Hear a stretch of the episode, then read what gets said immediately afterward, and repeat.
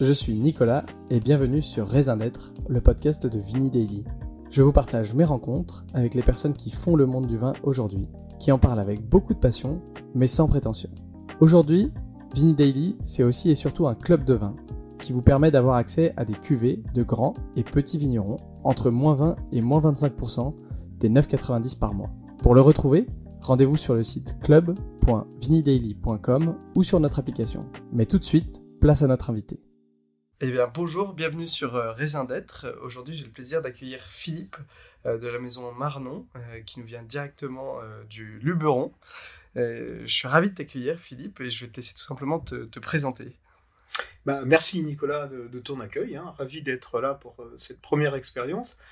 bah, me présenter, je, donc, j'ai une formation d'ingénieur agronome, voilà, originaire d'une région viticole qui est le Sancerrois, du côté de ma maman, de longue date, avec une famille qui remonte euh, dans les années 1500. On a pu remonter assez loin sur la filiation familiale de ce côté-là. Et donc, ce sont des racines fortes qui ont conditionné beaucoup de choses dans ma vie, justement. Donc, mes études jusqu'à la fin, cette passion pour le vin. Et j'ai toujours donc ma maison familiale, évidemment, dans le petit village de, de.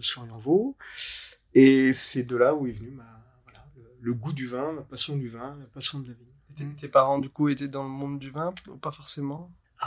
Pas trop ou pas du tout, parce que ma maman avait une sœur, donc euh, c'était une filiation euh, féminine, et donc il n'y a pas eu de suite. De toute façon, on a des générations assez éloignées, nous, dans la famille, hein, plus de 35 ans. Donc, euh, c'était pas encore l'avènement de la vigne prospère, on va dire, dans le Sancerrois à cette époque-là, donc plutôt des, des éleveurs avec un modèle très, très modeste, chèvres, vaches, et, et, puis ils ont migré en plus à Paris à un moment donné, tellement c'était mieux de travailler à Paris, les grands-parents donc.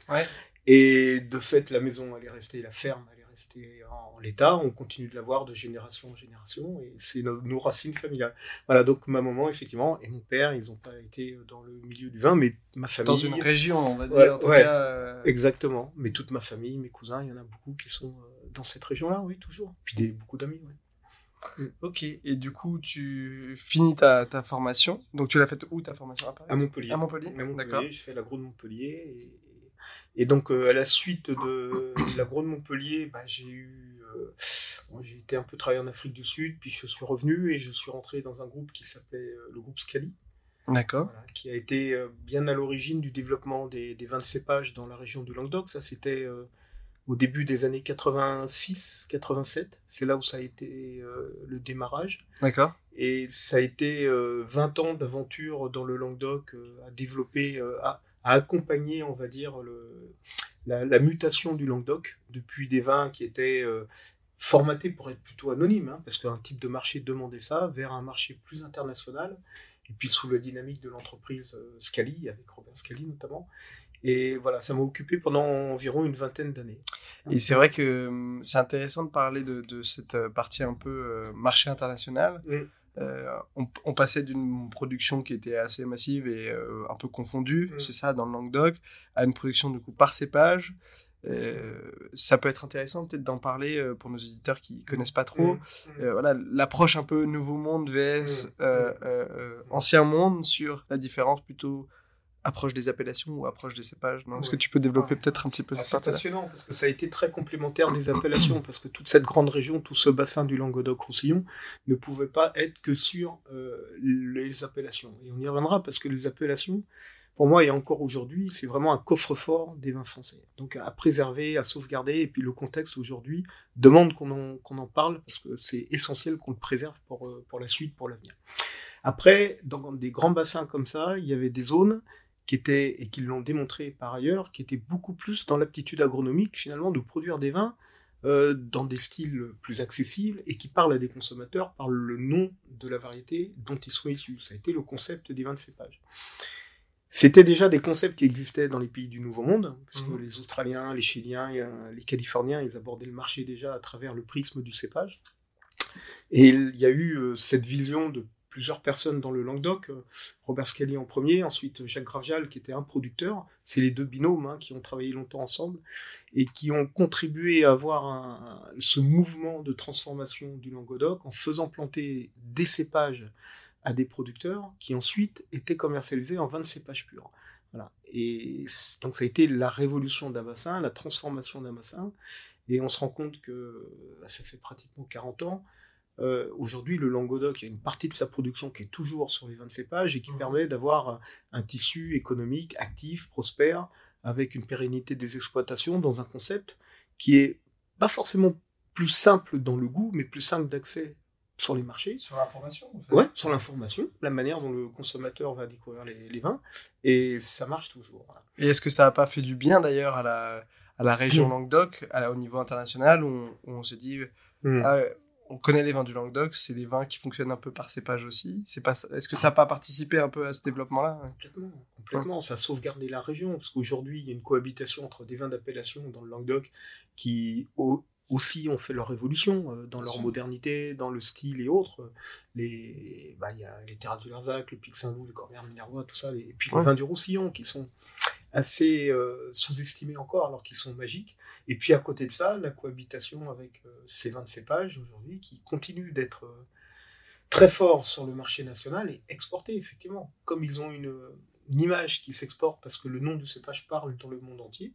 Donc c'est un joli succès c'est un joli succès toujours pour le Languedoc. Oui, et puis ça permet ensuite de développer aussi du qualitatif à côté. Enfin, c'est complémentaire, on va dire. Euh, oui. sans dire que c'est pas du qualitatif, voilà. c'est une gamme différente, oui, on va dire. De, de, prix, mm, euh, mm. d'approche, etc. On cherche quelque chose de plus accessible pour le consommateur. et puis ça a été un projet de beaucoup de, de vins de marque. Et ça aussi, c'était un changement d'esprit. Moi, ça m'a beaucoup marqué. Parce qu'encore, par rapport à aujourd'hui, ce qu'on essaye de faire, euh, la nécessité finalement derrière un cépage ou d'accoler un cépage aussi des identités. Euh, alors c'est peut-être pas beau de temps en temps quand on entend marque pour le monde du vin, mais il faut le voir du côté positif parce qu'une marque c'est une signature, c'est une caution, c'est un engagement. Et c'est comme ça que le marché international fonctionne finalement.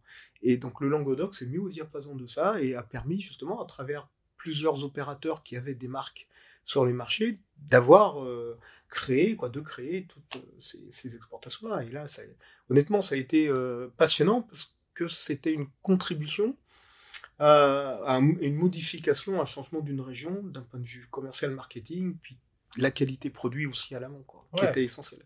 Et d'ailleurs, c'est marrant, je crois que c'était avec Thibaut Gaget de la maison Louis Jadot qu'on en parlait.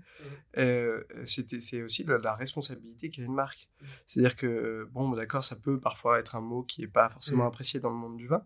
Ceci étant, aujourd'hui, ben, quand on est la maison Louis Jadot, quand on est la maison Marnon, par exemple, euh, ben, on peut pas on peut pas se louper aussi parce que voilà on a une responsabilité sur tous les vins qui sortent euh, et il faut arriver à délivrer quelque chose de qualitatif parce que chaque vin représente la marque donc euh, bon, c'est aussi un engagement d'une certaine manière. Ah, c'est une clé de voûte, hein. c'est un engagement, c'est une caution, euh, c'est une pression, euh, c'est une garantie énorme de style, de goût, de constance qualitative, de vertu, parce qu'on peut, on doit gratter, on peut gratter.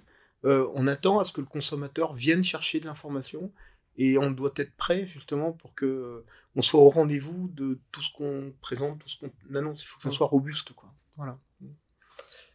Tu as parlé de 20 ans d'expérience euh, dans, mm. dans le Languedoc. Est-ce que tu peux nous en dire un peu plus sur ton parcours? Parce que, bon, en 20 mm. ans, je suppose que ton rôle a évolué au sein de, au sein de, la, de, la, maison, des, des, domaines. C'était plusieurs domaines Un domaine? C'était comment Non, non, le groupe Scali, c'était des accords, euh, déjà avec des, beaucoup de coopératives, quelques caves particulières aussi. Euh, c'était éclectique, hein, il n'y avait pas de doxa en disant d'un côté c'est bien, de l'autre côté pas bien.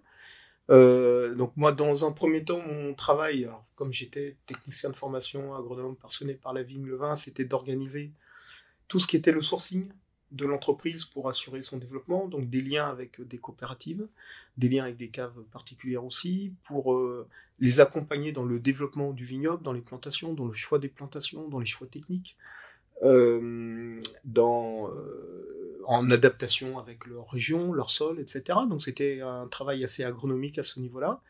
Ensuite, ça a été aussi, quoi, pendant ce temps-là, la, le, la responsabilité de toutes les vinifications euh, du groupe pour, par rapport aux objectifs produits. Donc bah, ça a été quelques millions de bouteilles quand même qui sont mmh. sorties. Donc s'assurer que dans toutes les caves, on organisait bien les itinéraires de vinification qui correspondraient au marché. Et donc ça a pris beaucoup de temps pour, euh, s'équilibrer avec les caves, s'ajuster. Il y a eu des investissements beaucoup dans les caves. C'était une époque où il y a eu euh, le froid, l'hygiène, euh, les maturités, euh, les récoltes de nuit qui n'existaient pas dans le Languedoc. Donc d'amener les producteurs, voilà, c'était une révolution relativement forte. Il y a une sorte d'éducation un petit peu. De... On va apporter des connaissances supplémentaires. Alors éducation pas dans le sens péjoratif. oui, mais, oui. Non, mais dans le sens voilà, voilà les nouvelles mm. techniques, euh, mm. peut-être euh, on a mm. intérêt à les essayer, à les mettre en place. Euh. Oui, oui, conviction, démonstration par la preuve. Et ça a été des périodes assez fantastiques parce que justement pour apporter ces éléments de, de, preuve, on organisait des voyages avec les producteurs à l'étranger. Donc moi ça m'a permis de pas mal voyager en plus, quoi, d'aller voir les vignobles en Afrique du Sud, en Australie, en Nouvelle-Zélande. Euh, je sais pas si j'ai déjà dit le Chili et autres, la Californie évidemment parce qu'on était aussi propriétaire, le groupe de vignobles en Californie, donc c'était assez intéressant. Donc d'amener les, caves, les, producteurs aussi, sur ces vignobles-là, pour comprendre, pour euh, comprendre le contexte concurrentiel, les exigences. Et évidemment, ça s'est pas fait du jour au lendemain, mais ça a été vachement, vachement euh, vertueux, quoi, finalement, à ce niveau-là. Et bon, voilà, donc ça a été très, très intéressant, très dense. Et le plus passionnant, c'est qu'on a assisté à la transformation de la région. Alors, il y a une double transformation des arrachages, et à côté de ça, beaucoup de plantations sur ces cépages-là. Et parce que justement, à travers la conviction qu'on pouvait faire sortir le Languedoc, euh, je peux dire d'une impasse économique, mais justement de lui trouver une solution parmi d'autres, mais qui était quand même relativement massive, pour continuer d'avoir un vignoble euh, qui est présente dans une région comme le Languedoc. Et même si aujourd'hui, c'est encore des régions qui se transforment avec euh, la recherche de cultures alternatives, rien n'est évident quand même. Et il était important, il est toujours important que la vigne dans cette région-là, euh, elle reste une culture euh, prédominante, importante. évidemment, il y a tout le tissu économique autour, puis il y a l'aspect environnemental qui est pas anodin, quoi qu'on en dise. Et puis c'est les paysages aussi, quoi. Mais ça, c'est valable dans toutes les régions viticoles. Mais le Languedoc était un peu exposé à, je veux pas dire pas une pauvreté, mais à, elle avait besoin d'avoir un souffle nouveau justement pour continuer d'exister euh, et c'est ce qui se passe aujourd'hui. Ouais, il y a un énorme enjeu euh, local pour euh, les hommes, les femmes, parce que mm. voilà, on n'en parle pas toujours, mm. mais bon, le monde du vin fait vivre à peu près 500 000 personnes, enfin 500 000 emplois mm. en France. Je crois que c'est le deuxième plus gros employeur de France après le service public, il me semble donc oui, il y a un enjeu aussi mm. pour euh, toute une région de, de, de, trouver un modèle qui permettra à chacun de vivre aussi de, de, mm. Mm. cette activité-là. Ouais, écoute, c'est passionnant. Et du coup, tu as fait 20 ans, si je calcule bien, 86-2006. Exactement. Magnifique. Ouais, oui, oui, c'est ça. fin 2005, exactement. Et donc là, c'est... Donc j'ai donc, j'ai fait autre chose pendant ces années-là parce que ça a été intéressant. Je, complète pour expliquer un peu pourquoi euh, je suis venu ensuite à Maronon. Euh, donc, ça m'a permis de voyager, de comprendre un peu les styles avec les commerciaux des vins qui étaient demandés par les marchés, par les consommateurs dans les différents pays. Donc, euh, vraiment de s'imprégner de cette culture-là. Euh, de, je me suis occupé des vignobles corse pour le groupe aussi, donc d'un point de vue très opérationnel. Je, j'allais souvent aussi en Californie parce qu'il y avait les vignobles Saint-Supéry en Californie. Donc là aussi, c'était assez passionnant. C'était un gros vignoble dans la Napa Valley, euh, avec tout l'apparat de la Napa Valley. Et ça, c'est aussi quelque chose qui formate un esprit dans l'exigence, dans la croyance euh, que l'on peut faire beaucoup de choses, mais sous réserve d'être, comment dire, au diapason et de, de certains niveaux de, de nouveau d'exigence. Et ça, c'est quelque chose qui, qui est une, un élément du puzzle très important quand on voit ça. Donc voilà. Et puis. assez marqué quand même par cette région. ça, ça, parmi tes voyages, c'est quelque chose qui t'a. Ah, oui, oui, beaucoup, beaucoup, beaucoup. Et parce que la clé, finalement, c'est de comprendre. Euh, on n'impose pas des choses au marché, on garde notre personnalité, mais on doit l'écouter. Et ce sont ces pays-là qui apprennent l'humilité déjà de voir si on fait bien, pas bien, ou comment on peut s'améliorer.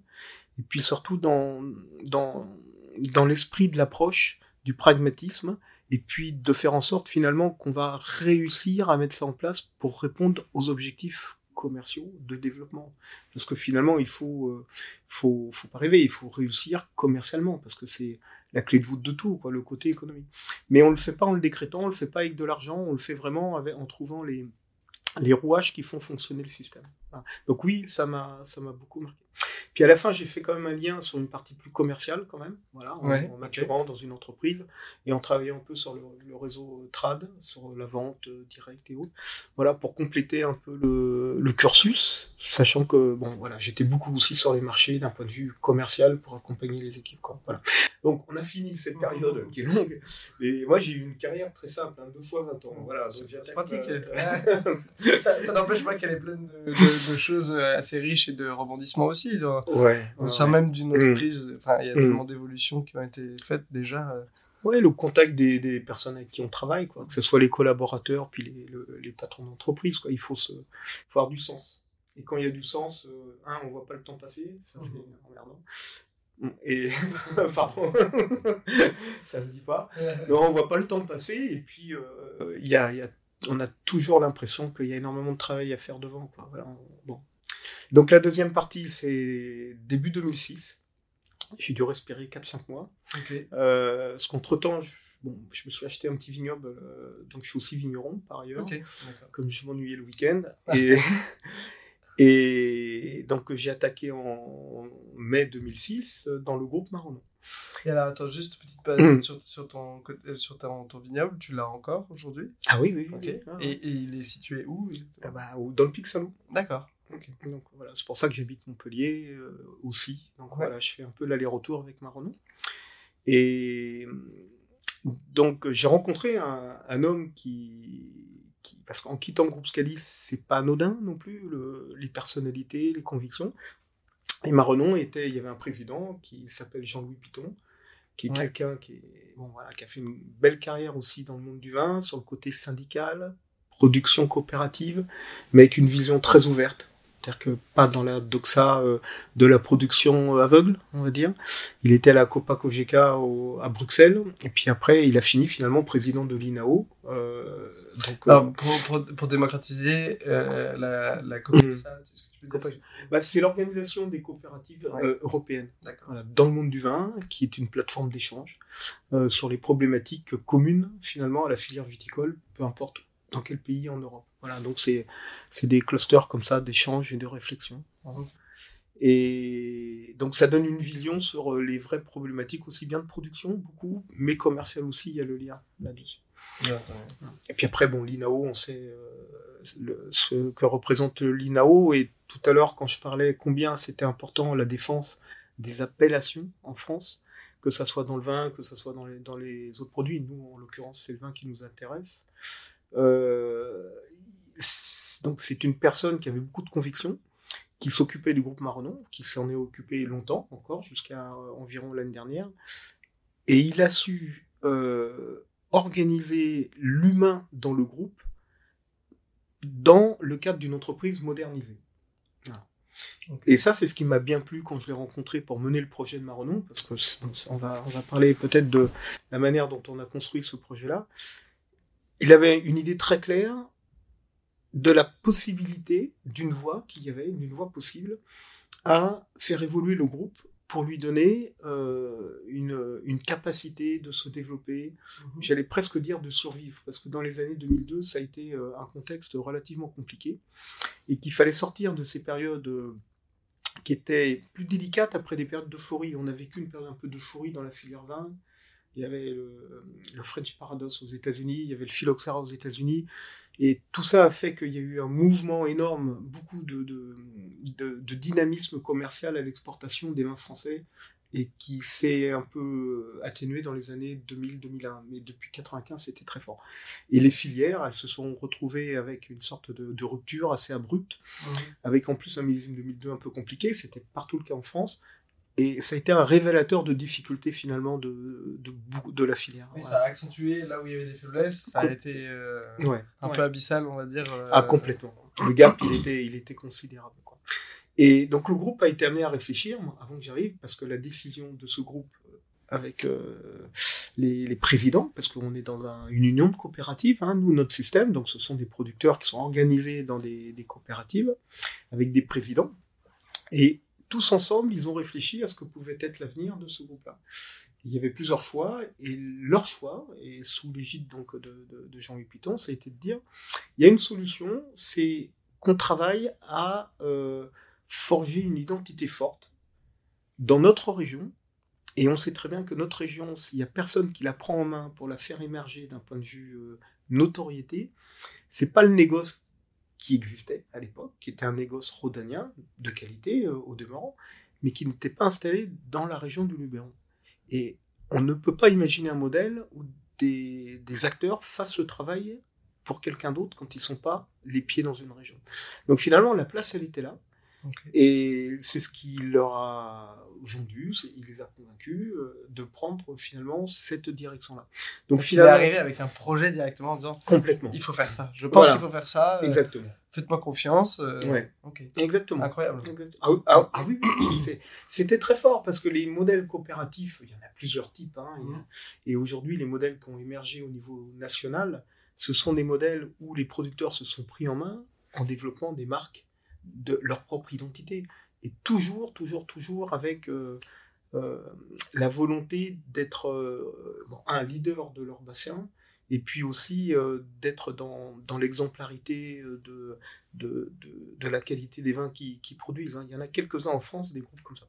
Je vous en parle un peu parce que je suis président de l'UNSCV. Alors, président, c'est un titre un peu, voilà, mais.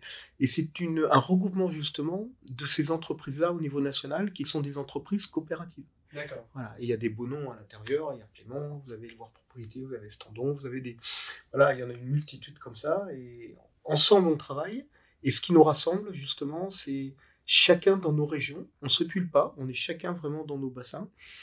On a cette capacité à, à avoir imaginé dans nos bassins de production des politiques identitaires, de marques basées sur la qualité du produit avec une expertise commerciale et marketing. Voilà, pour résumer. Ok.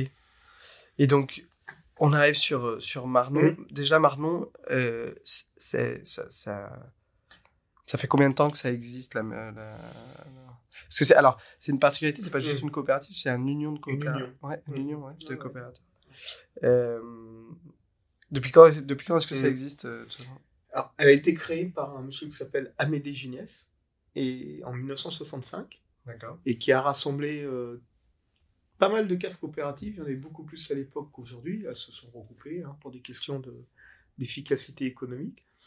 Euh, et donc ça fait un peu plus de 50 ans. Voilà, que, et son idée, c'était de se regrouper pour être plus fort commercialement. Et bon, sans revenir à ce qu'on a un peu expliqué, au début, c'était de l'écoulement, et ça allait bien, parce que finalement, euh, les producteurs vivaient correctement, mais il n'y avait pas forcément une image construite. Hein, une image différenciante. C'est toute une région qui coulait ses vins. Ça s'appelait euh, Côte du Luberon et Côte du Ventoux. Il ne faut pas oublier le Ventoux, évidemment. Et donc jusqu'à euh, l'année 2002 qui a été un peu l'électrochoc et qui a abouti à un changement d'organisation en 2005. Et aujourd'hui, la constitution de notre groupe, elle a beaucoup vécu, il y a eu des recoupements, etc. On a six caves, on a environ 380 familles et 4000 hectares de vignes et sur euh, finalement la région Luberon et Ventoux. Donc le, Luberon, c'est une, une grande arête transversale qui est un beau massif calcaire, qui est une montagne, hein, qui est à, 1000 mètres d'altitude. Et le vignoble, il est des deux côtés du Luberon, pour l'appellation Luberon. Et puis il est un peu plus loin que de l'autre côté du Luberon, pour mmh. l'appellation Ventoux, parce qu'on est au pied des monts du Vaucluse. Donc on est dans toute la région sud-est du Vaucluse. Et on a des, des producteurs qui, qui sont des, des, producteurs importants au Ventoux. On, représente un peu moins de 20% de la production globale du Ventoux aussi. Voilà, donc on est un bel acteur aussi dans le Ventoux et avec les mêmes convictions que, que ce que l'on fait sur le Luberon. Et justement, quand j'ai un peu préparé ce podcast, j'ai vu 4000 euh, hectares, ou je sais plus, il y avait mm. peut-être 3500 sur le site. Mm. Je me suis dit, waouh, ça, ça en mm. fait quand même, ça représente une complexité. Euh, oui euh, d'approvisionnement, mm. euh, de qualité mm. aussi. Mm. Euh, comment est-ce qu'on gère ça avec une telle dimension? Alors, je suppose avec plein de gens déjà aussi. Ah vous êtes, être nombreux aussi même à gérer ça. Mais comment est-ce que ça se passe aussi pour assurer la qualité sur des territoires aussi grands? C'est la clé de voûte hein, du système. Tout à l'heure, on parlait un peu d'une marque et de ses exigences. Et donc, quand on a commencé à travailler pour réaliser le projet qui avait été euh, acté, la première clé de lecture, c'est de dire, on va imaginer les vins. Donc, euh, c'est un peu pour ça que je suis venu. Imaginer quel vin on pourrait faire à partir de cette région-là, euh, en fonction de l'aptitude de ce territoire-là. Et une fois qu'on les a un peu imaginés, qu'on pense que ça peut convenir, comment on les sécurise et comment on organise le développement solide de, de, ces styles de vin dans des volumes, etc. Et là, on touche donc le cœur organique de toutes les caves, parce que dans chacune des caves, on a des binômes, œnologues, techniciens au niveau du vignoble.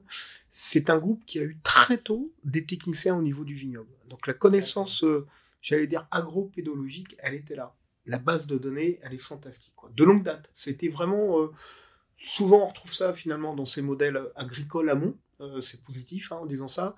Bien connaître son terroir et son territoire. Il manquait le lien de l'aptitude avec un style de vin que l'on peut faire. Donc, ce qu'on a amené et ce qu'on a euh, densifié.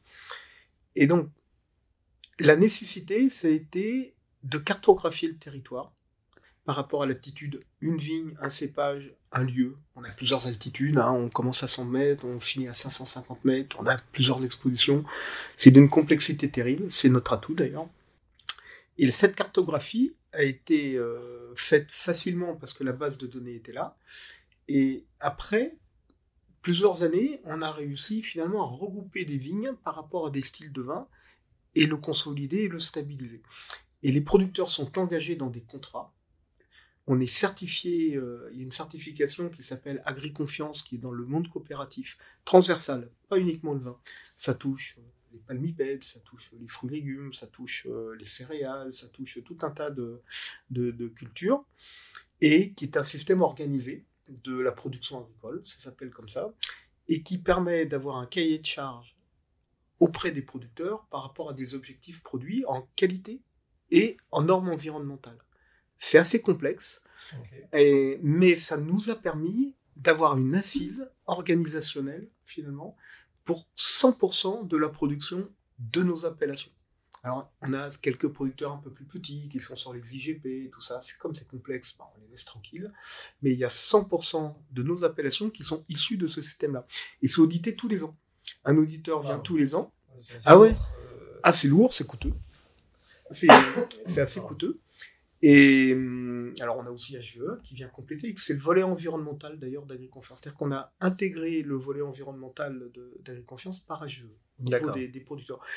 On a beaucoup d'exigences là-dessus. Hein. il faut l'expliquer aux producteurs, mais de plus en plus on en voit la, la nécessité sociétale de toute façon. Oui, mais c'est aussi ça. Euh, désolé de couper, mais c'est vrai qu'on on, se rend compte que euh, bon, bah, convertir un vignoble déjà c'est pas toujours facile. Mhm. Mais convertir 4000 euh, hectares, c'est autre chose. quoi. Donc, euh, bah, il y a la démarche d'arriver à mm. emmener tout le monde, mm. de mobiliser tout le mm. monde, euh, de laisser personne sur le bas-côté, c'est quand même quelque chose d'assez complexe, je suppose. Oui, oui, c'est complexe et on doit toujours travailler dessus. On doit toujours travailler dessus pour avoir des rouages fluides entre production et puis marché. parce que c'est quand même un groupe qui est à deux niveaux, on va dire. Le premier niveau, c'est l'adhérent coopérateur, le viticulteur. Il est adhérent à sa cave. Et c'est la cave qui est adhérente à Marron. Mais néanmoins, on a beaucoup de liens. Je connais beaucoup les producteurs. Euh, les techniciens les connaissent évidemment. Moi, je coordonne un peu tout le groupe avec les techniciens amont, les vinificateurs, etc., pour réaliser nos vins. Mais euh, néanmoins, il y a encore parfois des, vignerons encore un peu éloignés.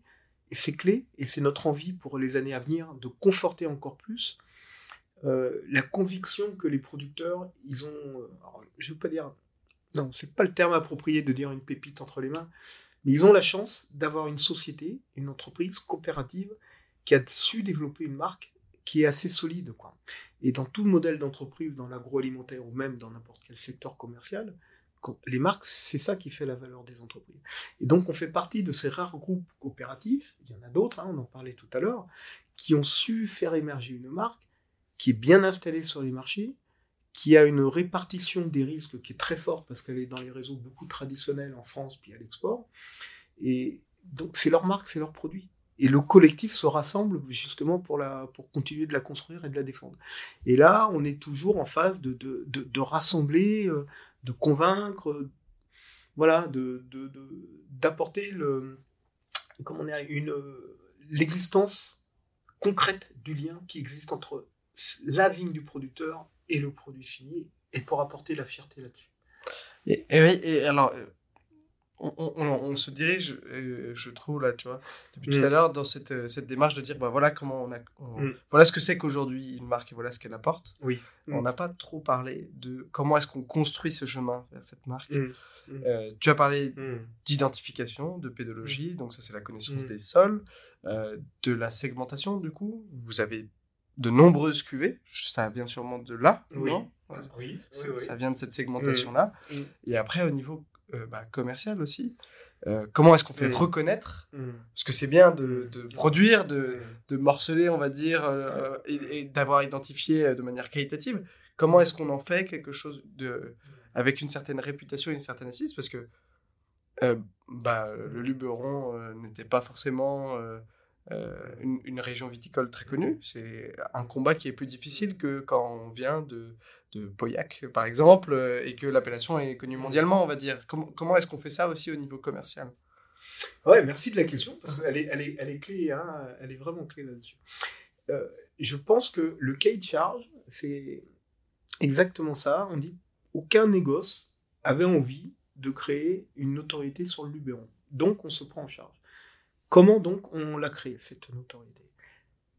Et de la valeur finalement, parce qu'une notoriété doit être accompagnée de valeur. la valeur, c'est la pérennité des exploitations, des vignerons. Voilà. Donc ça, c'était le cahier de charge, l'équation à résoudre.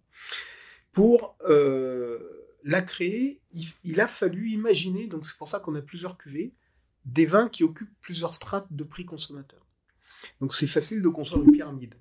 Après, c'est pas facile de vendre à tous les niveaux de la, pyramide. parce qu'on pas les mêmes circuits, c'est pas les mêmes consommateurs. Et ça prend du temps de convaincre. Donc aujourd'hui, par exemple, on a des vins qui commencent à 7, on a à 7 euros prix consommateur, et jusqu'à Gardarem qui est autour de 40, 50 euros consommateur, et on a quelque chose en gestation qui va être encore euh, un peu au-delà. Euh, donc le travail, ça a été de démarrer par rapport à ce qu'on savait faire, et en créant ces nouvelles cuvées, qui étaient à des prix plus élevés, de convaincre nos clients les consommateurs finaux, quand je dis nos clients, c'est euh, les mhm. intermédiaires, distributeurs, cavistes, restaurateurs, qui pouvaient s'engager avec ces cuvées-là, qu'ils allaient surprendre leurs consommateurs, qu'ils allaient surprendre leurs clients, euh, qui vont avoir du réachat derrière, et petit à petit, donc le modèle se met en route avec plus de volume vendu avec euh, des prix un peu plus élevés. Et tout ça avec quand même des leviers hyper importants dans le savoir-faire marketing aussi, dans euh, la presse, qui est fait important, dans euh, tout ce qui est la communication avec euh, les, réseaux actuels, hein, mhm. qui sont pas trop de ma génération, mais néanmoins, on en voit l'efficacité énorme, bah, énorme, les podcasts et autres. Quoi. Voilà, moi, ça me dépasse un tout petit peu avec ouais, les réseaux et autres. Et on a heureusement chez nous des gens qui, sont, qui ont le talent de, de pouvoir le faire. Tout ça combiné a construit finalement l'émergence de la reconnaissance, de la connaissance d'abord de ma tiens, ça existe, de la reconnaissance dans bah mince quand même, c'est bon, c'est bien. Euh, je déteste parler de rapport qualité-prix. Les commerciaux, c'est impossible de parler comme ça. C'est toujours un argument de surprendre le consommateur par rapport à la qualité du prix. Alors on va dire, ah mais on, voilà, on, tire, euh, c'est, ça veut dire la même chose Pas du tout, pas du tout. C'est que justement, on gratifie le consommateur d'une surprise en disant, ce sont des vins qui ont une, un certain niveau et, on se régale à ce niveau de, prix-là. Et ça a été finalement le cercle vertueux. Et grâce, euh, on parlait beaucoup du vin, des styles des vins qu'on a donc imaginés, ça on pourrait y revenir aussi. Pourquoi on pense que ces vins peuvent aller sur les marchés? Et puis après, le, la capacité commerciale sur le réseau français, sur l'exportation aussi. On exporte dans 40 pays. C'est important qu'une marque existe quand elle est euh, forte dans son pays et puis qu'elle sait s'exporter aussi. Et c'est aussi pour ça que je trouve ça hyper euh, intéressant. On va passer à la dégustation mmh. juste après, mais euh, je trouve ça super intéressant, moi, d'avoir. de comprendre aussi comment on crée l'émergence d'une région viticole. Et c'est aussi avec des acteurs mmh. qui mmh. ont des capacités financières, qui ont cette capacité aussi de représenter une région internationale. C'est-à-dire que toi, en mmh. tant que Maranon, euh, tu, tu, as, tu permets par la suite aussi à plein d'autres personnes d'exporter en disant bah voilà, je viens du Luberon, je viens du Mont Ventoux, enfin de, de Ventoux l'appellation, et, et c'est c'est un écosystème qui fonctionne et qui est complémentaire en fait. Mmh. euh, je moi, je vois pas opposer toujours le, Small is Beautiful qui est le, le, grand voilà le, ce qui mmh. plaît beaucoup aujourd'hui, mmh. alors qu'en fait bah, on a aussi besoin de cette diversité d'acteurs qui permettent à des régions de d'émerger. Et on en parlait d'ailleurs avec Maxime Toubar qui est euh, président du syndicat des, des vignerons de Champagne et qui nous disait, mais s'il n'y avait pas les grandes maisons qui nous mm. auraient représentés aux quatre coins du mm. monde, qui auraient fait des campagnes marketing aussi importantes, bah, la Champagne ne serait pas mm. aussi connue et les champagnes de vignerons n'arriveraient pas à s'exporter de la même manière. Donc hmm. euh, voilà, je, trouve ça toujours assez hmm. intéressant de rappeler aussi le rôle d'une coopérative euh, hmm. aussi euh, puissante parce que c'est le cas hein, quand on a 4000 hectares de vignes, c'est assez puissant. Oui. et de cette présence internationale, je suis pas sûr qu'il y ait beaucoup de, de producteurs du Luberon qui exportent dans 40 pays. Non, voilà. non, non, mais là encore une fois, c'est ce, ce, propos, il est hyper cohérent et il fait plaisir à entendre.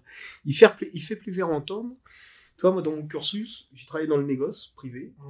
J'ai un petit domaine et puis après, j'ai, euh, je m'occupe de marron. Il n'y a pas de modèle euh, qui est parfait. Et tous les modèles peuvent être intéressants. Voilà. Il suffit d'avoir une vision, une exigence et de savoir la mettre en route, et puis un peu de passion derrière. Quoi. Voilà. Ça, c'est... Et donc, ces modèles. ah, ça, c'est vraiment le squelette. De toute façon, sans ça, on n'y arrive pas. Et puis la passion de, de tout le monde. Hein. Nous, on a une rotation très faible dans l'entreprise. L'équipe commerciale, marketing, ils sont là depuis des années. Quand on a organisé l'équipe en 2006, tout le monde est là. Mhm. On s'est voilà, on, a recruté, on a on a mis des, voilà des, collaborateurs avec des bons profils et autres, toujours là, toujours dans dans l'envie de faire quelque chose. Et c'est vrai que dans notre action, on a contribué à faire par l'émergence de Maronon la marque, on a pu accrocher le Luberon. Et tout à l'heure, tu citais Pauillac, c'est intéressant parce que les autres appellations prestigieuses, c'est la marque collective. Et elle porte haut le drapeau. Et tant mieux, on en a besoin. Mais nous, la marque collective Luberon, elle n'avait pas le prestige. Et aujourd'hui, je dis pas qu'elle a le même prestige qu'un Poya, qu'il faut être réaliste, évidemment, mais elle a une existence. Et ce qui permet, d'ailleurs, il y a des acteurs qui viennent de l'extérieur aujourd'hui, qui sont intéressés par le Luberon, qui viennent euh, installer des domaines, tenter leur aventure. Ça peut être aussi des caves particulières. Mais c'est la richesse d'une région, ça. Et c'est pas un problème. Et surtout qu'on s'entend tous relativement bien. On n'est pas très nombreux entre les caves particulières puis, puis Marronneau. Et tout le monde partage un peu aussi cette même idée de enfin ça sort du lot.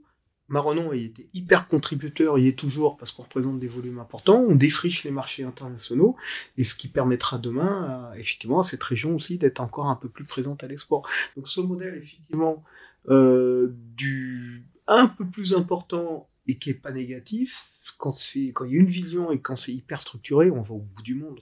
Ouais, En fait, c'est tout est complément. Enfin, je vois ça comme quelque chose d'assez complémentaire. En mm. fait, il faut de mm. tous les acteurs. Mm. Et puis, ce qui permet aussi à des petits producteurs, on va dire, de survivre, c'est le fait d'arriver à valoriser leur vin. Et pour faire valoriser leur vin, il faut qu'ils soient reconnus. Et pour qu'ils soient reconnus, il faut que la région viticole soit reconnue. Exactement.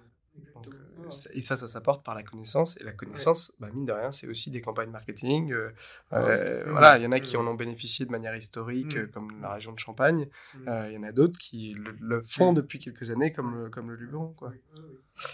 Et, juste pour, pour compléter ça, ce qui est important dans les acteurs qui le font, c'est dans la philosophie des personnes, dans la personnalité plutôt des, des collaborateurs c'est pas qu'on oppose deux modèles, mais ce sont pas des gardiens de musée. Hmm. On a envie, ils ont envie, tout le monde a envie finalement de, de faire sauter un peu les verrous, sauter un peu les plafonds de verre, redistribuer les cartes. Et c'est ce qui est en train de se passer aujourd'hui, quoi. Et ça, c'est plaisant parce qu'on se dit mince, on n'a pas fait, on n'a pas entretenu un système. On a vraiment contribué à le modifier. Alors, avec beaucoup de guillemets, d'humilité et tout. Hein, il faut pas rêver là-dessus. Mais, c'est un ensemble ah, d'acteurs, c'est une région. Exactement, euh. exactement. Et puis par un modèle qui sait fonctionner, et puis avec des, des vignerons, on n'en a pas assez parlé, mais qui euh, euh, sont engagés parce qu'ils ont un intérêt économique, familial. Il y a quelque chose qui anime beaucoup, beaucoup, beaucoup aujourd'hui l'esprit des, des, producteurs, c'est la succession. Ouais. La succession on a tellement envie d'avoir euh, une pérennité de ces modèles familiaux viticoles, quoi. Moi, c'est, je suis un peu militant de ça parce que le, que le, la terre continue d'appartenir aux exploitants et des gens qui en font leur métier, qui vivent de ça, qui ont une capacité d'investir.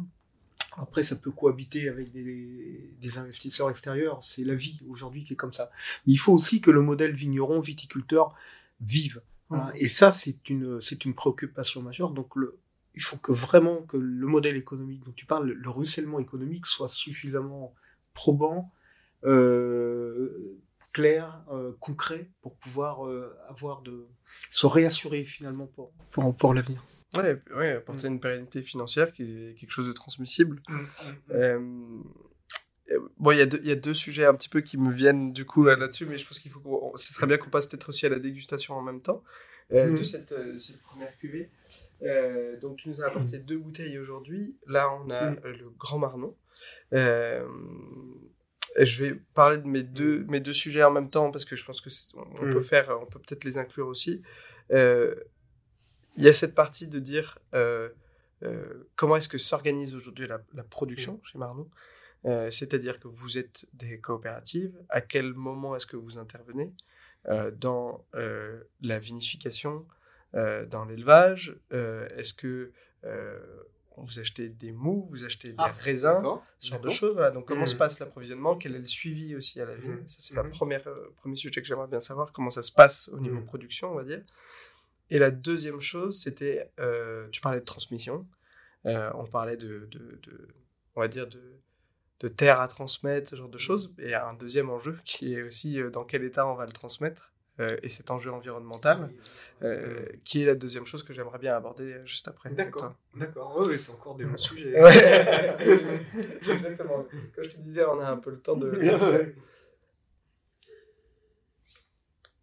Peut-être si tu peux, euh, en même temps qu'on qu'on déguste, Mm. euh, qu'on a la chance de déguster, parce que euh, tout le monde ne l'a pas, euh, euh, de déguster Mm. euh, cette bouteille de Grand Marnon, nous parler un petit peu de cette cuvée, et puis ensuite on, on basculera sur sujets. Alors, effectivement, j'ai apporté deux cuvées en Luberon.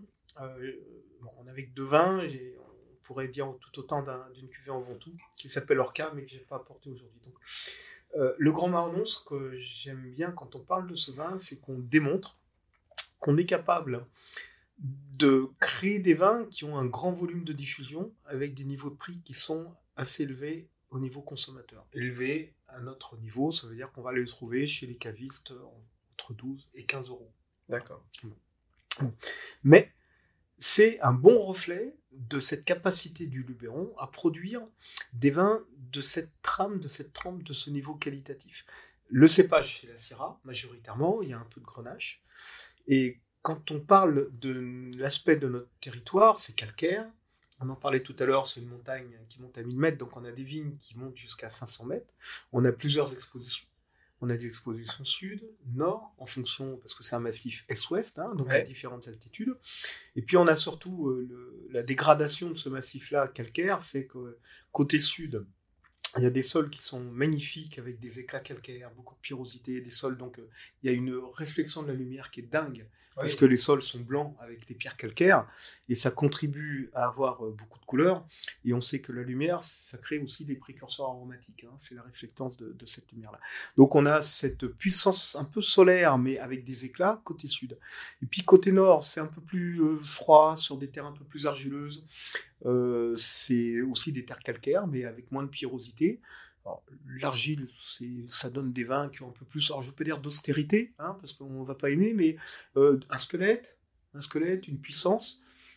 On on veut pas faire des vins sur la grande puissance, l'extraction, etc. C'est une région par sa fraîcheur qui donne facilement des vins où il y a de l'élégance et où euh, il y a une trame qui sont des trames sur la, la belle buvabilité. C'est pas un terme qui est euh, choquant pour moi, où on peut avoir des vins de cette facture-là, mais on a le plaisir d'en boire et pas qu'en déguster. Voilà. Et la fraîcheur qui est induite par ce contexte-là, on la retrouve dans, dans, dans ces cuvées comme Grand Marnon. Et après, on parlera effectivement comment on, on le consolide au niveau de l'amont avec les producteurs, parce qu'on arrive à faire des grands volumes avec cette exigence qualitative, parce qu'on a des producteurs qui sont identifiés dans le cadre de deux contrats spécifiques même, où ils savent que cette vigne-là, elle est contractualisée dans les programmes de Grand Marronnon, et avec un suivi tout au long de l'année d'un point de vue euh, technique et autres, mais avec la volonté du producteur de faire. C'est ça qui est aussi très important. Mais la transition est toute faite, j'en prie, on peut enchaîner même sur ce sujet. C'est vrai que mm. voilà, ça, ça, mm. ça, fait la transition vers voilà, comment, est-ce mm. comment s'organise aujourd'hui la coopérative avec ces vignerons? Alors, on en parlait un peu tout à l'heure, tout, de toute façon, est cartographié. Mais après, quand on monte en gamme, plus que la cartographie, il y a un engagement individuel de producteur dans un, dans, un projet bien particulier. C'est le cas de Gardarem, c'est le cas de Grand Marnon, c'est le cas d'Orca en Ventoux. C'est-à-dire que le producteur, il a un cahier de charge qu'il a signé, avec, qui on, a discuté avec lui, évidemment, pour la mise en place de ce, de ce contrat-là.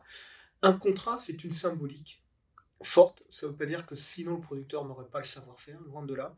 Mais la symbolique, c'est de dire, on revient à la notion de marque. Ce sont des porte-drapeaux énormes pour Marron. Même dans les contextes compliqués aujourd'hui, ce sont des produits qui se développent 10% par an. Donc on a besoin d'anticiper leur consolidation pour demain, d'avoir en pépinière des nouvelles vignes ou d'avoir des nouveaux producteurs avec des vignes existantes. Et les producteurs actuels, il faut qu'ils soient conscients qu'ils ont une responsabilité énorme pour pouvoir euh, avoir les justes gestes techniques pour être au rendez-vous de la qualité. Donc le contrat formalise un tout petit peu ça. Mais ça ne se fait que si le producteur a envie. Bien sûr. Comme les collaborateurs. Donc voilà, il a une envie. Évidemment, ce sont des vignes spéciales, parce qu'il y a l'âge des vignes qui rentrent en ligne de compte. C'est les plus beaux terroirs qui rentrent dans, dans ces, dans ces vignobles-là. Et on parlait de l'accompagnement tout au long de l'année. Toutes nos caves ont un binôme œnologue vinificateur et technicien amont. Dans le cas des vignes, ils sont suivis tout au long de l'année par des techniciens amont qui viennent voir est-ce que la taille elle est conforme. C'est une aide hein. et surtout ça rassure le producteur. Est-ce que l'ébourgeonnage a été bien fait? On a des normes de palissage, de surface foliaire, d'exposition des raisins, de répartition des raisins sur souche. Comme, comme, comme dans d'autres domaines, on peut avoir des consultants qui viennent euh, apporter une expertise extérieure, un œil extérieur que la personne qui est tous les jours dans sa vie. C'est ça, c'est ça, c'est ça. Ah oui, oui, exactement. Et donc ces producteurs, on les rencontre. Pour ma part aussi, euh, bon, j'y vais euh, toujours avant la récolte. Je visite toutes les vignes, évidemment, parce qu'on goûte le raisin, on regarde et, et on échange. Il faut partager une passion et puis s'assurer qu'on est bien vraiment dans la plaque aussi. Et ça marche bien, ça marche euh, super bien. Gardarem, c'est encore un niveau au-dessus euh, quand on goûtera le vin, et il y a encore un peu plus de détails qui est apporté dans la conduite de la vigne, mais euh, la philosophie est exactement la même. Alors là, on parle de deux vins, un peu. On parle de deux vins, mais il faut savoir que la méthode de travail avec les techniciens amont, elle s'applique à la totalité. Y compris, on fait une cuvée en rosé qui s'appelle Pétula. Alors, Gardarem, là, c'est un régal. C'est un régal dans euh, la mission un peu qu'on a. Tout à l'heure, on en parlait. Euh, comment créer de la valeur et comment se faire euh, reconnaître, comment émerger dans le marché du vin qui est en train de se recomposer, de démontrer, finalement, c'est une démonstration de dire, regardez le Luberon, ce qu'on est capable de faire, ce que mmh. cette région est... Non, c'était ça le côté militant.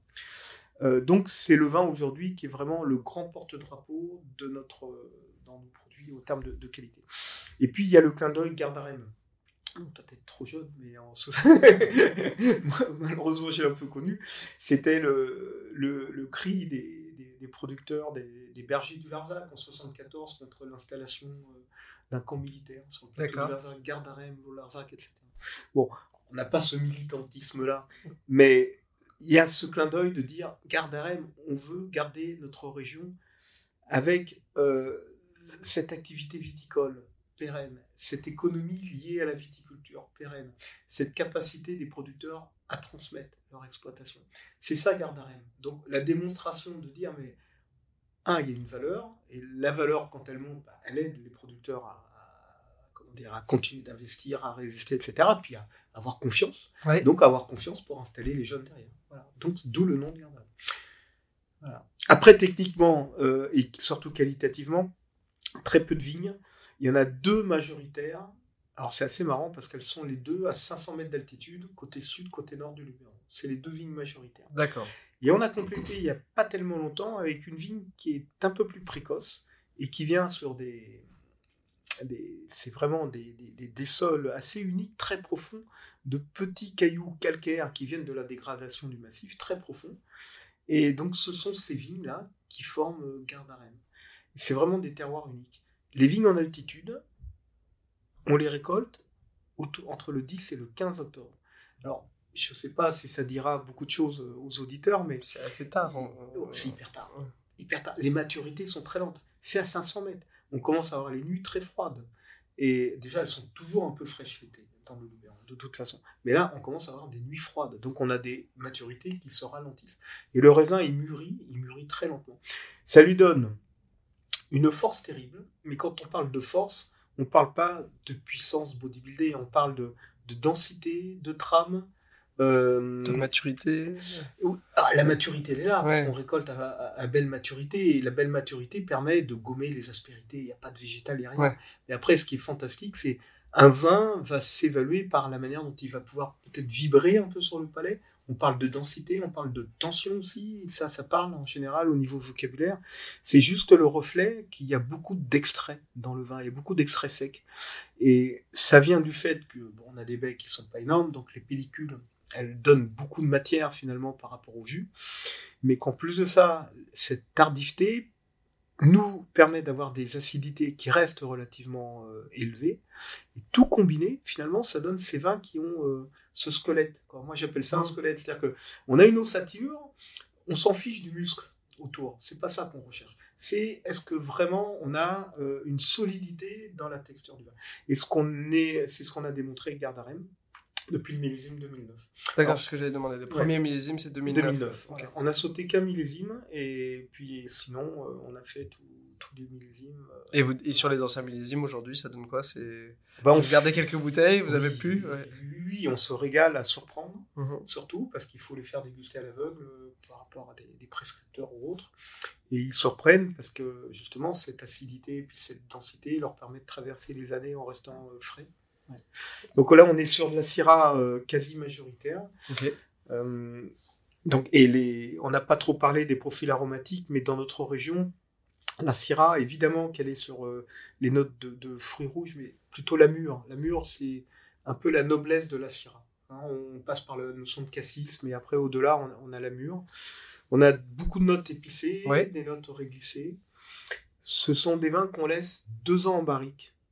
Alors, c'est pas qu'on cherche la mais c'est qu'ils ont cette puissance telle qu'ils ont besoin de deux ans pour se marier avec le bois et ils domptent le bois. C'est du bois neuf en plus. Mmh. Et là encore, on cherche pas des archétypes de à 100%. à 100%. Bah franchement, moi je suis assez surpris parce que ça, enfin moi je, je sentais pas du tout ça. Bah, oh, voilà, et c'est tellement euh, cette, euh, encore une fois une, une, il y a une matière tactile qui est tellement serrée, qui est mmh. tellement dense qu'elle absorbe le bois. Mais elle est serrée, et après sur le palais, on a de la douceur. Euh, on, m'a dit euh, récemment, je ne sais plus qui m'a dit, donc euh, malheureusement je ne peux pas le citer, qui me disait justement notamment sur les, sur les, sur les vins avec des élevages en bois, et notamment mm. en barrique neuve, il ne faut pas être trop court. Mm. Parce que sinon, ça fonctionne pas. Il ne faut mm. pas être trop long, sinon ça fonctionne pas non plus. Et le timing est assez, assez clé, on va dire, de voilà, si on fait euh, moins d'un moins d'un an, euh, mhm. ça commence à être difficile, ça va sentir trop le bois. Si on le laisse trop longtemps aussi, mhm. il faut trouver ce, cet équilibre, on va dire, entre euh, le bois et, et, le, mhm. et, sans perdre le fruit. le ah, fruit doit toujours être là. Il faut surtout que l'authenticité du terroir s'exprime. Parce que le bois peut être un masqueur. On a eu la mode des vins bodybuildés avec le bois, etc.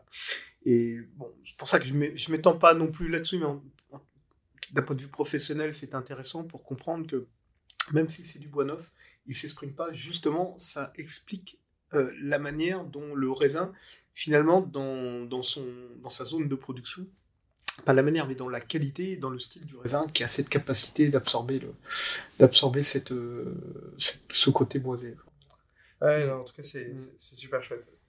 Euh, on, parlait du coup de la partie mm. approvisionnement aussi. Euh, donc, tu disais qu'il y avait toute cette partie contrôle, euh, accompagnement, mm, mm. même plutôt que contrôle euh, de, du vigneron mm. à travers toutes les étapes de la viticulture, qui savait aussi où allaient ses raisins, dans quelle cuvée, ce genre de choses, et du coup, qu'il y avait mm-hmm. une, une, adaptation, on va dire, du contrat qui est signé entre, entre vous, voilà, de l'engagement mm-hmm. qui est pris. et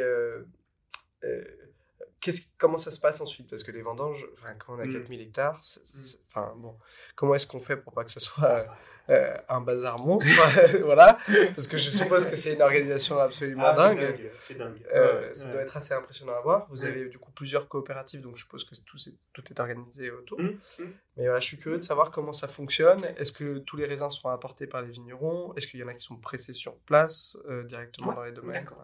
Alors déjà, il y a un plan de vol. C'est-à-dire que les six caves, elles ont un plan de vol que je discute avec elles, avec mmh. leur accord, en disant voilà, par rapport à l'encépagement, par rapport à ce qu'on a l'habitude de faire, par rapport au style des vins qui sont produits dans les caves, on détermine les volumes qui doivent être élaborés par rapport à nos cuvées identifiées, les cuvées de Marronnon, pour euh, la plupart. Bon. et ça, c'est organisé par rapport au profil de chacune des caves. On a des caves qui sont plus en altitude, c'est la cave de Grand Bois, des caves qui sont plus sur un petit côté solaire, du massif du, du, Luberon, c'est la cave de Guérion, c'est la cave du village de Cucuron. On a côté nord la cave d'Apt, qui est au fond de la vallée du Calavon, qui commence avec son Rostrel, donc euh, le côté un peu froid, Ventoux, Luberon. Entre les deux, on a la cave de Beaunieu, qui est un joli terroir très tardif aussi. Bon voilà, on a quatre caves, là, après on a deux autres caves en Suisse, Pertuis, qui sont sur des, des terroirs euh, qui sont aussi sympas, de collines et autres, mais chacune des caves a sa personnalité. Donc, on a un plan de vol pour chacune des caves. Et là, on revient au rôle des techniciens, c'est-à-dire que les techniciens savent exactement quelles parcelles sont destinées à tel produit, et pendant les vendanges, et avant les vendanges, orchestre le rentrage. C'est-à-dire que le pilotage des rentrages, il n'est pas le fait des producteurs, il est le fait des techniciens nous qui provoquent les récoltes. Alors évidemment, ils ont, un cerveau qui est vachement affûté. Hein, non, mais c'est vrai, c'est une orchestration terrible, parce que c'est pratiquement même l'organisation des machines à vendanger, on vend à la machine à vendanger, euh, par rapport au nombre de parcelles à rentrer par vacation, on vendange la nuit, les rosés et les blancs, donc euh, il y a les pressoirs, donc il faut savoir combien de tonnes par pressoir, donc telle parcelle qui est telle qualité, et c'est eux qui organisent avec les producteurs le rentrage.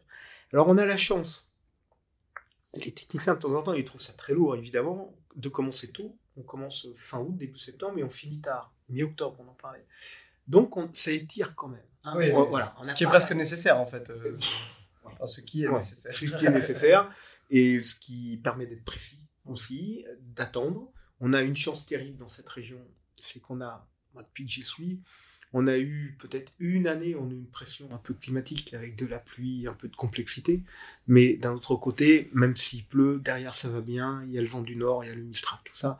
Honnêtement, c'est quand même des régions qui sont assez bénies pour pouvoir euh, travailler assez sereinement. Oui, parce que du coup, pour ceux qui ne savent pas, tu me dis si je me trompe d'ailleurs, mais le Mistral apporte un vent qui est, on va dire, relativement sec et du coup qui permet mm. aux baies de ne pas avoir trop d'humidité et l'humidité étant ce qui apporte les maladies généralement. Tout au long de l'année, tout à fait, tout à fait. Même une année comme 23 euh, qui a été un peu compliquée, hein, il y a eu mm. beaucoup de pression de mildiou à un moment donné. On, ça arrive à se combattre euh, sans gros problème et c'est une des pires années qu'on a pu avoir, et néanmoins, on s'en est sorti très bien, sans trop de traitement. On reparlera des modèles bio, pas bio, etc. Mais oui, oui, le vent y contribue, euh, l'altitude y contribue par la fraîcheur des nuits. Au mois d'août, c'est un peu différent ces dernières années, on sent un peu l'évolution climatique, mais on avait euh, communément des températures de, de 8-10 degrés quand on commençait la récolte des blancs et des rosés, de nuit. Ah, mais quand on. Ça, paraît, ça paraît fou, quoi. Mais en vacances dans le Luberon, le soir, tout le monde a un gilet. Ah, ah oui, plein été, quoi. Ah oui, oui, oui, ça fait sourire. Parce que l'été, on s'imagine fait chaud. C'est la région qui a la plus grosse amplitude thermique jour-nuit de la vallée du Rhône. D'accord. Et qui est 50% plus importante que, par exemple, si on prend la région de Châteauneuf-du-Pape. On a une amplitude thermique qui est énorme. Et c'est mesuré. Hein, ça. Ouais, le Ventoux, la côté sud, c'est pareil, un tout petit peu moins, mais avec une amplitude très forte. Ce sont deux régions qui, qui ont des marqueurs sur la fraîcheur de ce fait-là. Bien sûr, ouais. Ouais, ouais. Le terroir, il est comme il est, parce qu'on pourrait être ailleurs avec ces terroirs-là. Mais ces configurations de montagne, puis on a aussi du vent qui vient des Alpes euh, de Haute-Provence, hein, par la Durance. Ça, vient par la Durance. Et ça arrive à rentrer sur Apt, au côté nord, et ça arrive à rentrer sur Grand-Bois, euh, côté, côté sud aussi. Quoi. Donc tout ça, ça, voilà, ça formate finalement le, le style des vins de, de cette région. Quand on parle de fraîcheur, ça vient de là. Ok super, non, super intéressant d'échanger là-dessus. Et justement, bah, enfin, la transition est toute faite. Tu parlais d'amplitude thermique, du mmh, mmh. fait que bah, voilà, il y a des petits changements aussi qui s'observent, euh, peut-être avec des nuits peut-être un petit peu mmh. plus chaudes, tout ce genre de choses.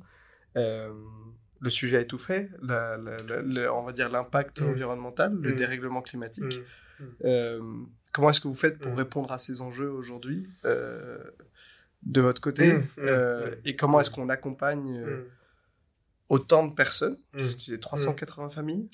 comment on accompagne 380 familles à travers une transition qui peut peut-être éclaircir les défis qui arrivent.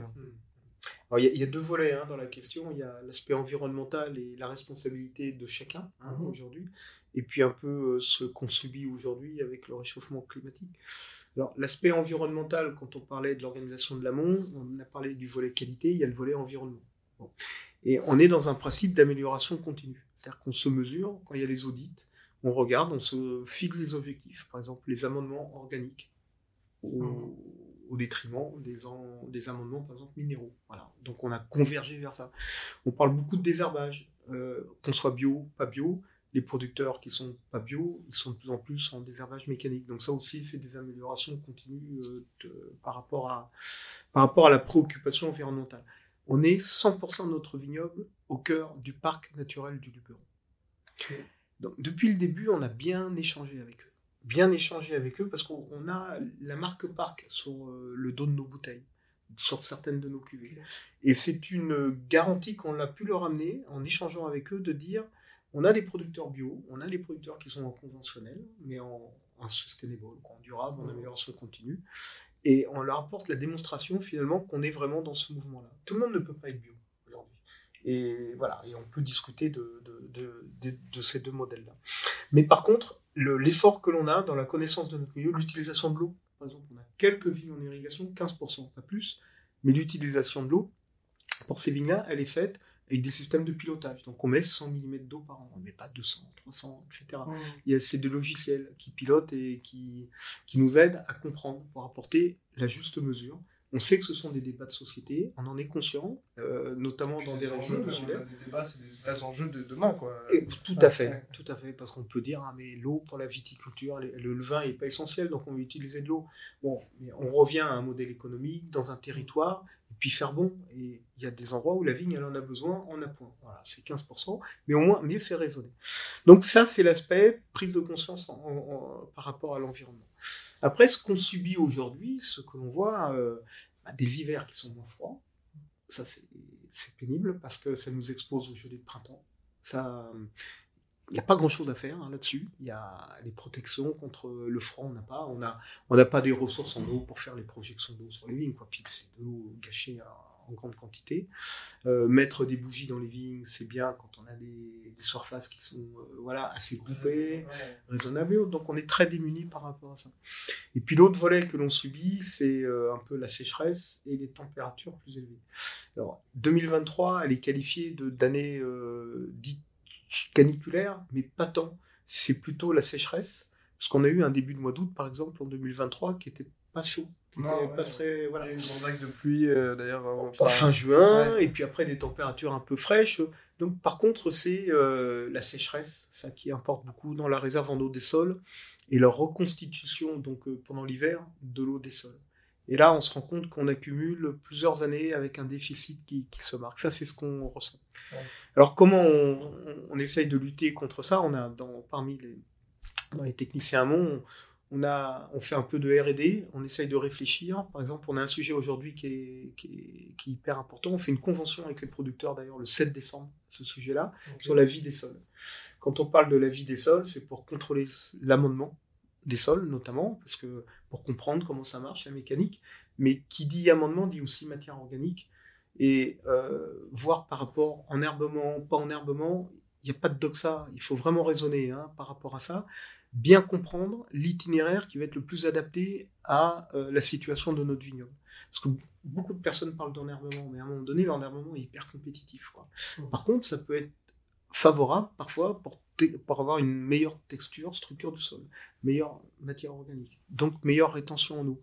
Bon, il faut observer, il faut mesurer, mesurer, mesurer, pas être uniquement dans, dans la croyance. Hein, et on a euh, les techniciens amont qui travaillent, euh, qui travaillent là-dessus. Oui, puis vous avez la surface aussi pour tester, on va dire. Ah euh, il y a aussi la capacité de tester quand on a un vignoble mmh, comme ça. Mmh, mmh. Ah oui, et pour le petit clin d'œil, pour tester, on, travaille, on a un accord avec la fac d'Avignon, avec l'université, et on bénéficie d'un programme LIFE européen. On bénéficie, on s'est inscrit. ça s'appelle un programme LIFE au niveau européen, où on a des subventions avec euh, des Hongrois, Allemands, euh, Hongrois, Allemands, Autrichiens et nous, quatre pays, et justement pour faire ces observations de la vie des sols en fonction des différentes situations, des différents couverts au niveau de la vigne pour comprendre. D'accord. Et ce qui est fantastique, on les a reçus, hein, ce sont des chercheurs, et on a les connexions avec les autres. Voilà. Se poser des questions, toujours se poser des questions. Ouais. Et je voulais revenir sur un, point, à un moment, tu as dit, euh, il y en a qui sont bio, il y en a qui sont pas bio, mm. et il y en a qui peuvent pas être bio. Qu'est-ce qui empêche d'être bio aujourd'hui? Euh, C'est quoi les enjeux qui font que on n'est pas bio? Alors, ça peut être nucléaire, hein, les, quand on pose ce, type de questions-là. C'est que on pense que les deux itinéraires ont des atouts positifs, et les deux itinéraires ont des côtés négatifs. Et on ne peut pas opposer les deux modèles en disant il y en a un qui est parfait, le bio, et il y en a un qui a des imperfections, et beaucoup d'imperfections, qui est le, conventionnel agriculture durable. Euh, ce qui fait que on mène avec beaucoup d'approches de, de, conscience environnementale les deux itinéraires, mais on est convaincu chez nous, de toute façon, que le bio est, est important, apporte des solutions intéressantes, mais a aussi des défauts que le conventionnel a des défauts, mais a d'autres choses très positives. Et quand on met ça dans la balance, il faut plus avoir un mouvement global dans les deux modèles de, prise de conscience de ce que l'on fait, mais honnêtement de pas dire que l'un il l'emporte sur l'autre. Alors c'est pas orthodoxe de dire ça dans le monde actuel, mais il faut le comprendre agronomiquement. Il faut le comprendre agronomiquement. Il y a des, des, des éléments très factuels sur les bilans carbone, sur la vie des sols, euh, qui peuvent être un peu plus négatifs sur la partie bio, qu'on ne retrouve pas dans le conventionnel. Par contre, évidemment, dans le conventionnel, il y a l'aspect produit euh, phytosanitaire appliqué. Il faut savoir que les derniers traitements, euh, ils sont par exemple le 15 juillet, souvent, le dernier, et que du 15 juillet au 15 septembre, il n'y a rien sur les vignes. Voilà. Donc il faut aussi mettre ça un peu en exergue. On est une région où il n'y a pas plus de 4 traitements par an en conventionnel. Bon, il doit y en avoir deux de plus en bio à peu près dans les années normales, hein, donc euh, deux ou trois, donc plus de passages et autres, mais que du cuivre et du soufre. Voilà, quand on dit ça, on se mouille, hein, parce que je pense qu'il y a, y a des gens qui sont en opposition farouche par rapport à ça, et je peux les comprendre. Mais bon, on est des agronomes, je ne veux pas dire éclairés, mais où on essaye de comprendre les choses et d'essayer d'apporter la démonstration, parce qu'on pourrait dire, on pourrait ne pas en parler. Mais c'est le meilleur moyen, finalement, de laisser croire qu'il y a des choses qui, l'emportent sur le reste. C'est pour ça que je te pose cette question, parce que je pense que mm. voilà, le, but aussi, c'est d'éclaircir. Oui. De dire, bah, voilà, en fait, le bio, c'est pas mm. aussi la solution à tout, potentiellement. Mm. Si derrière, euh, en administrant du cuivre et du soufre, on voit que la vie des sols est moins bonne, ou genre Cuivre, surtout. Le Danemark interdit le cuivre. Ouais. Le Pays-Bas interdit le cuivre. Voilà, donc il y a aussi des enjeux derrière euh, ces labellisations. Mm. Et il y a peut-être, euh, c'est pour ça que tu parles peut-être plus d'une approche que d'une labellisation qui est. Voilà, Ça, ouais. Mais il faut, se, il faut absolument agir. Hein. On est, il, faut, il faut agir. Ça, c'est une nécessité de toute façon. Euh, avoir des moyens agronomiques euh, autres, de toute façon. on pense aussi les nouveaux cépages, on en parle beaucoup, mais ils ne sont pas exemples non plus, parce qu'une année comme cette année, ils ont aussi fait l'objet de traitements moindres, mais il y a des maladies qu'on ne maîtrise pas, comme le black rot. Et ce qui est passionnant, c'est qu'il faut faire bouger les idées et, essayer de trouver un chemin qui est meilleur. Voilà. Il n'est pas idéal tout de suite. Ah, bien sûr, j'entends.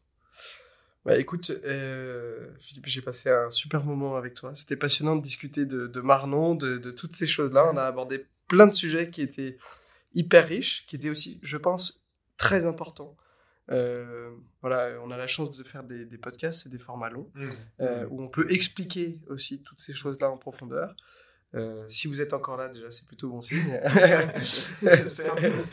euh, mais voilà, plein de sujets assez complexes euh, qui permettent aussi de défricher certaines choses, certains clichés peut-être, euh, et de comprendre ce que c'est que la complexité du monde du vin et de la production. et le rôle mm. même des coopératives dans le, dans, dans le monde viticole. Donc voilà, je te remercie pour, pour, pour ce moment passé ensemble. Euh, vous accueillez du monde un petit peu euh, à, à, Marnon Vous avez une structure de no-tourisme oui, oui, oui, on a le, caveau qui est dans le village de la Tour d'Aigle et on le fait l'été à partir de juin jusqu'à fin août euh, où on a l'équipe avec des producteurs mhm. qui reçoivent des clients qui sont intéressés de connaître mieux la région et de mieux connaître les producteurs. Donc des producteurs viennent et viennent parler de leur travail. Et ça, ils adorent. C'est une reconnaissance parce que c'est c'est complexe. Hein. Euh, ils travaillent beaucoup, c'est beaucoup d'heures de travail, beaucoup d'abnégation, beaucoup d'aléas. Beaucoup. Mmh. Et on a besoin d'avoir la reconnaissance. Et, puis, euh, moi de mon côté aussi, je trouve ces formats fantastiques parce qu'on a le temps d'expliquer les choses. Et ça nous donne aussi du temps de. Voilà, de, ça nous permet d'émerger, d'être mieux connus et dans, dans, un monde qui est assez complexe, hein, évidemment. Donc merci beaucoup d'avoir donné euh, la parole à Maronon pendant ces, pas mal de minutes. merci beaucoup, merci à toi, et puis à bientôt pour un prochain épisode. Vous venez d'écouter ce podcast jusqu'au bout, et pour cela, un grand merci. Si vous l'avez apprécié, pensez à le noter 5 étoiles sur votre plateforme et à le partager à vos proches. Cela nous aide beaucoup. Et surtout, si vous souhaitez bénéficier de tarifs de grands vignerons à petit prix, je vous invite à faire un tour sur le club Vini Daily. Car sans cela, le podcast n'existerait pas. À nouveau un grand merci et à bientôt pour une nouvelle rencontre.